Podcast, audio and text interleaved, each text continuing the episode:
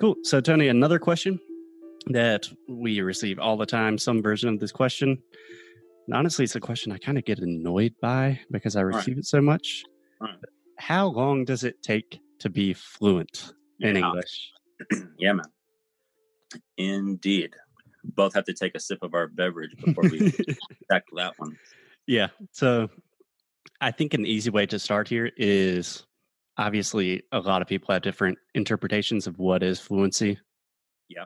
So do you just want to kind of give your take on how you view fluency, if you even think that's a valid concept to begin with? Yeah. Yeah. Totally legit question for sure. And there's a lot of good stuff to talk about it. When it when first first thing preface that comes to mind, I do feel a bit that the word fluency is a to- is a cliche.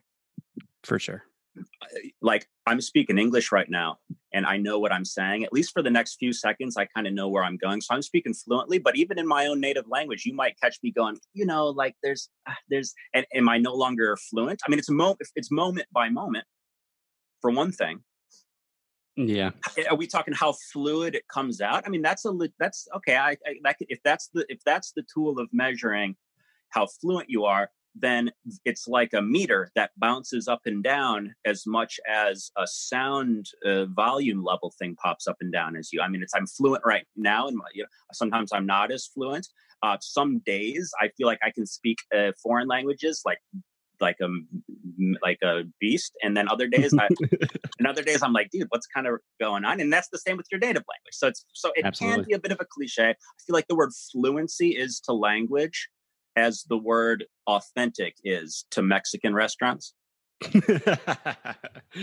yeah, that's every that's awesome. every restaurant is authentic, even if it's like Kraft cheese, like on a bagel. Yeah, it's uh, it's like uh, obligatory. Like you, it must be. So everyone's talking about fluency. Anyways, just want to get that off my chest. Yeah, no, I think that's those are very valid points, and I think where this question really comes from a lot of times, um, two things. I think the idea of fluency is just the stereotype like you study in the United States or you study somewhere to learn a foreign language and then you come back and everyone's like, "Hey, are you fluent? Do you speak right. Spanish fluently?" And people Did you get like, your fluency license? yeah. Can you drive the fluency car? Correct. And then I think a more practical way that people are actually trying to express this in this question is how much work am I going to have to put into this endeavor yeah. of learning a new language? Yeah. Yeah, man. So, um, um yeah. feel free to take those as you as you wish. I personally, I personally have.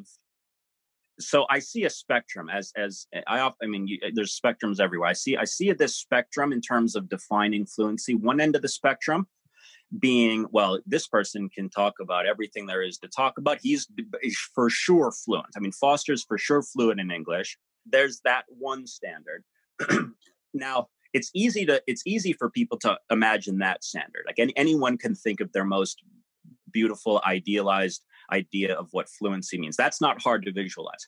What can be hard to visualize is the other end of the spectrum and how could you still be fluent or even just at your best, like in at your personal best in this moment, even if you're not that wonderful vision of what I think fluency must mean. Everyone else is fluent except for me. I, I don't, you know what I mean? That that right. feeling where you're you're never you're never quite there. So what I like to do is I like to visualize and and articulate the other end of the spectrum, the side of the spectrum that's not so easy to visualize sometimes, right? And so just pushing things to the ultimate extreme to, to illustrate that. Here's my feeling on what fluency can be. Let's pretend that all I ever need to say in English. Let I live in a. I don't know how this would happen, but pretend all I ever need to say. I pick up the phone, or or I, or I say I say ticket please thank you ticket please thank you ticket please thank you, and then I go home and continue speaking my normal language. All I know how to say in English or or, or the foreign language, you know, is ticket please thank you ticket please thank you. Here's the thing: if that's all I need to say, then if I can say that, I'm 100% fluent. Yeah, functional fluency. For sure. And, yeah. and, I'll take that extreme view, at least just to illustrate the point. if your feeling is that in order to be fluent, you need to be able to speak on 1 million things, then you will need to be able to speak on 1 million things to be fluent. If unfortunately your vision of fluency is that you must need to be able to speak on infinite amount of things then you will always be infinitely far away because no matter how fast you fly toward infinity you're never at infinity yeah good luck yeah so instead of that i'm just going to think about this what's that one thing that i want to talk about maybe just hello to start with all right that's fine that's all that's my expectation it's like the, almost a zen thing it's like if you're never you never expect anything you're never disappointed so all i'm gonna all i'm gonna expect is just one or two things. And once I can say those, then I'm up and running.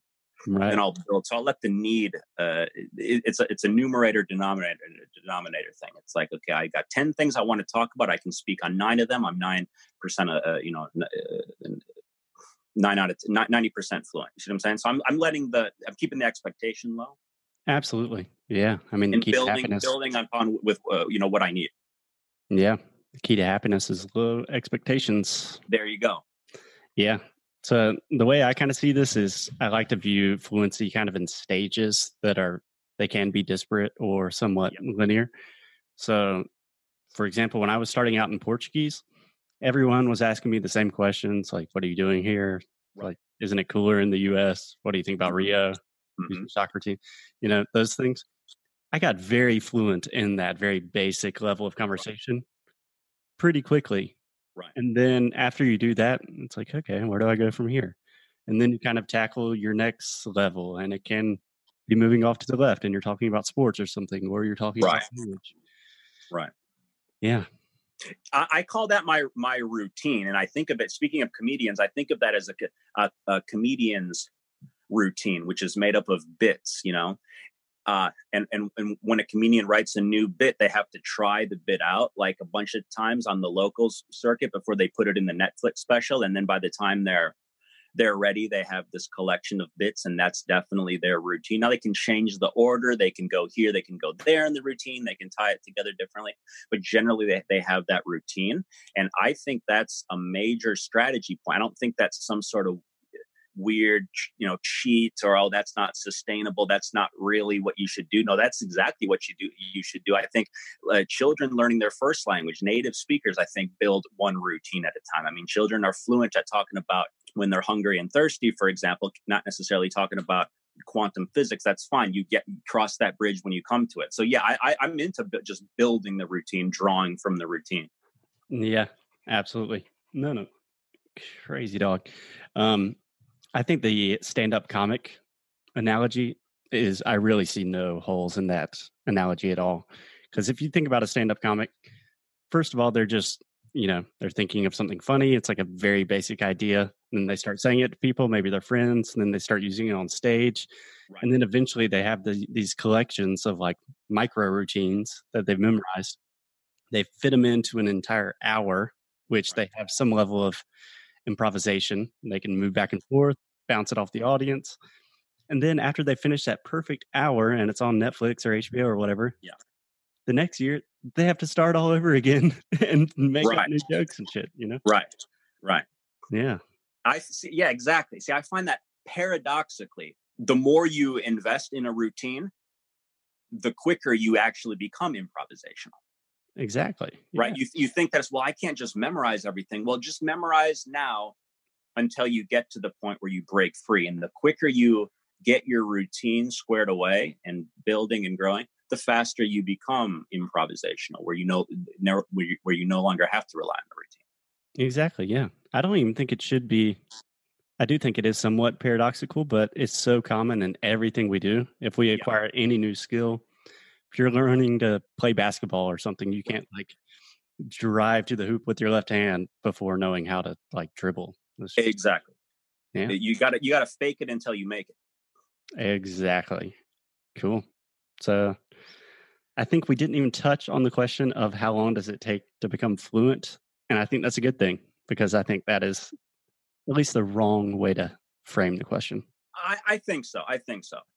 I can say this if you're taking years to feel good, then your method might be off. Yeah. And I'm not blaming anyone. I'm just saying that you often find approaches that have people going, I studied Spanish all four years in high school, but now I don't know anything at all. And it's like, it's not not saying it's their fault. I'm just saying it's so it's it's it's the approach, but but nevertheless, if it's taken years, I'd say there's a problem in my own personal expectations for my students. I want us going back and forth with some conversation pretty pretty soon. It might be very simple conversation, but I want to get the ball rolling soon. Absolutely. You know? Yeah, I think if you apply that logic to any other part of your life, like I'm going to work on I'm going to work in this company for 4 years and if it's terrible and I'm not learning anything and I'm not like getting a raise, yeah. For 4 years I'm just going to say, well, that didn't work. You know, that's just a weird way to approach it. Yeah. Well, I, I mean, it's never too late to switch up the methodology, but uh, if I don't know, if if if pressed to put a timeline on something, I'd say within a few months you want to be feeling good. If you if you're not conversing at least a bit in a few months, then you're probably not conversing enough. Yeah,